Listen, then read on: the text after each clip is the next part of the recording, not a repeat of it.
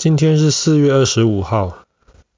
四月二十五号对于澳洲人和纽西兰人而言是一个重要的一天。这一天叫做 Anzac Day。Anzac Day 就是澳纽军团日 （Australia and New Zealand Army Corps）。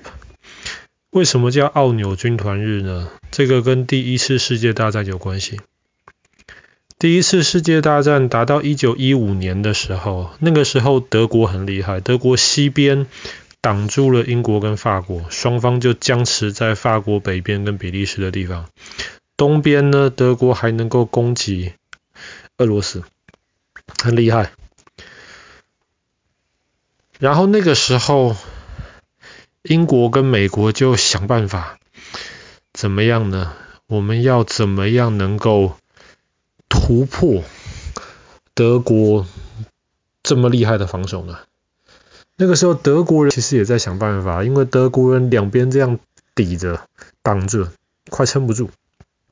当然，他表面上不会露出来。所以那个时候德国就想拉拢俄罗斯的敌人。俄罗斯一直以来的敌人，在历史上的敌人就是土耳其。德国就想拉拢土耳其。然后那个时候，其实土耳其也很焦虑。为什么？因为土耳其一直以来的敌人是俄罗斯，土耳其一直以来的好朋友是英国人。可是因为打一次世界大战，英国人反而跟俄罗斯结盟了，跟俄国人结盟了。土耳其就怕英国人以后就会帮俄国人了，就不会帮土耳其人了。所以那个时候，德国有意思想要跟土耳其来合作，土耳其也是保持一个开放的态度。德国后来怎么样逼着土耳其加入第一次世界大战呢？德国那个时候在地中海有两艘军舰。你要知道，整个地中海那个时候是英国皇家海军的势力范围啊。德国的两艘军舰根本不够皇家海军打，所以德国人做了一个决定：德国的那两艘军舰就突破了皇家海军的包围，开到了达达尼尔海峡去。达达尼尔海峡是土耳其的。领地啊，就开到了土耳其里面去。德国人就告诉土耳其人说：“这两艘军舰我送给你了，你看着办。”哇，土耳其这样子什么事都不做，就捡了两艘最新型的军舰，土耳其好开心呐、啊！土耳其就这样子被拉上了德国战车。土耳其加入了德国那一边之后，俄国的情况就更惨了。为什么？因为俄国。北边太冷了嘛，所以英国跟美国对于俄俄国的支援常常都是要经过黑海。可是你要怎么从地中海到黑海呢？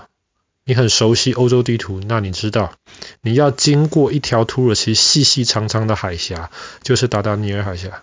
那条海峡之前是通着的，可是现在因为土耳其加入了德国，是英国跟俄跟俄国的敌人，那条海峡就被关起来了。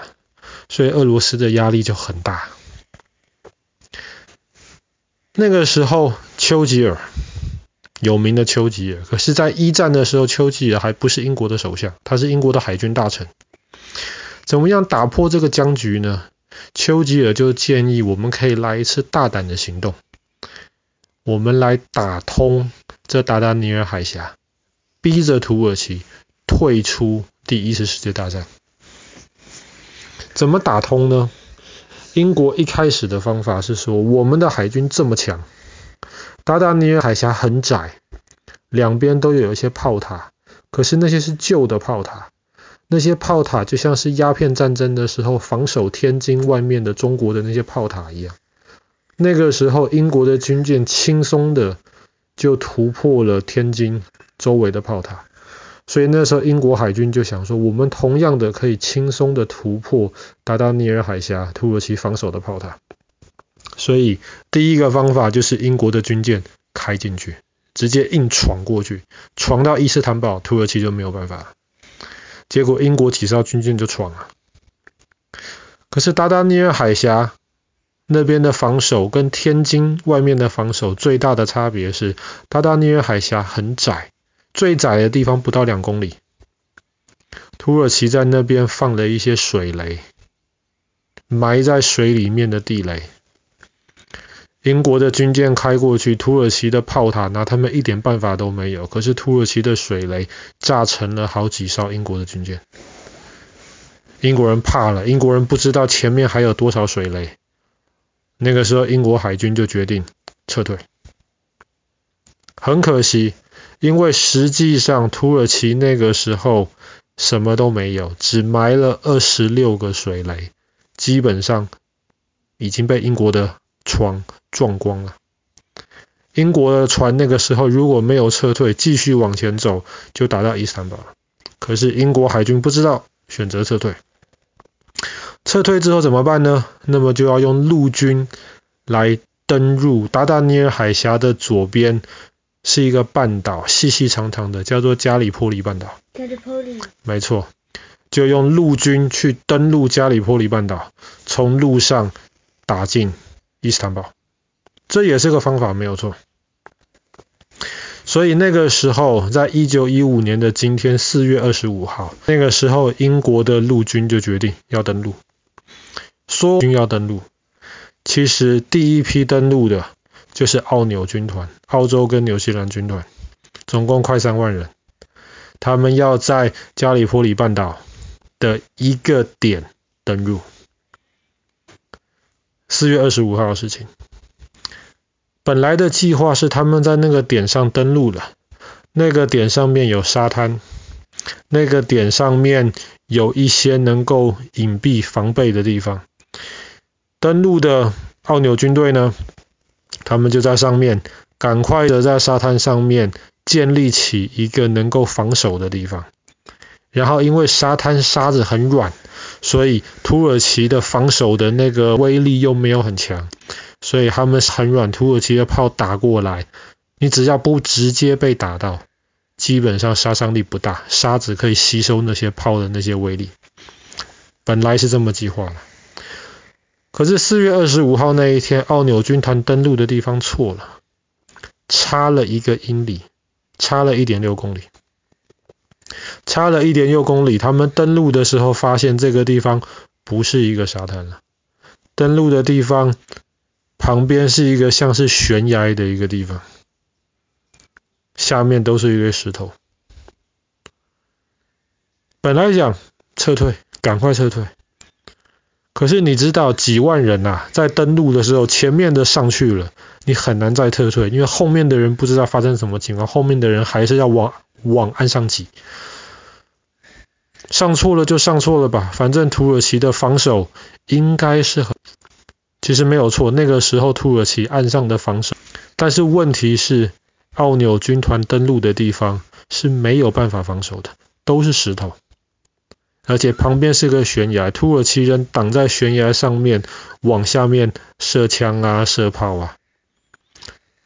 在下面的奥纽军团那边，基本上石头啊，你没有办法挖一些防御的工事啊。所以基本上登陆上去的这些士兵就是被打。一开始三万人还不到，两万八千人左右上去了。上去了之后，就一直扛着那个土耳其人发射的子弹。很快的，土耳其人也加强了那边的防守。可是那个时候，澳纽军团已经退不掉了。他们不但退不掉了，英国还派了更多的士兵想在那边登陆，想硬冲过去。他们就在四百公尺宽的海边，四百公尺宽。他们抗了十个月，十个月，一开始第一批登陆的两万八千人，十个月之后，英国在这个海滩上面，四百公尺宽的海滩上面砸了五十万人，砸了五十万人，你想应该是能够突破了吧？错，还是过不了那个四百公尺宽的海滩。后来在上面死了十几万人，十个月之后，英国受不了了。实在受不了了，英国最后十个月之后只能选择撤退。最后决定撤退，那是在一九一六年的事情。可是，一九一五年四月二十五号上去的澳纽军团几乎死光，打光了，都在上面。这就是为什么后来当这个消息传回到澳洲跟纽西兰的时候，澳洲跟纽西兰的政府就决定把四月二十五号那一天定为一个很重要的国定，就是纪念这批奥纽军人的士兵。其实你看那个时候，我们用纽西兰当例子，那个时候纽西兰全国只有一百万人，一百万人包括男人、女人，包括老人，包括小孩，当然也包括可以打仗的年轻人，只有一百万人，其中有十万人加入了英国的军队，参加了第一次世界大战，十万人，参加的都是年轻男人哦，一百万人是包括男人、女人、老人、小孩哦。你就知道那那时候那一批纽西兰的那些年轻人、男人基本上都打光了。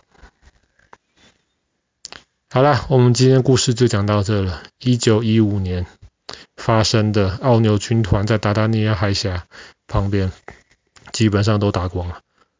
这是丘吉尔人生做出了这么决定当中，可以说最失败的一次。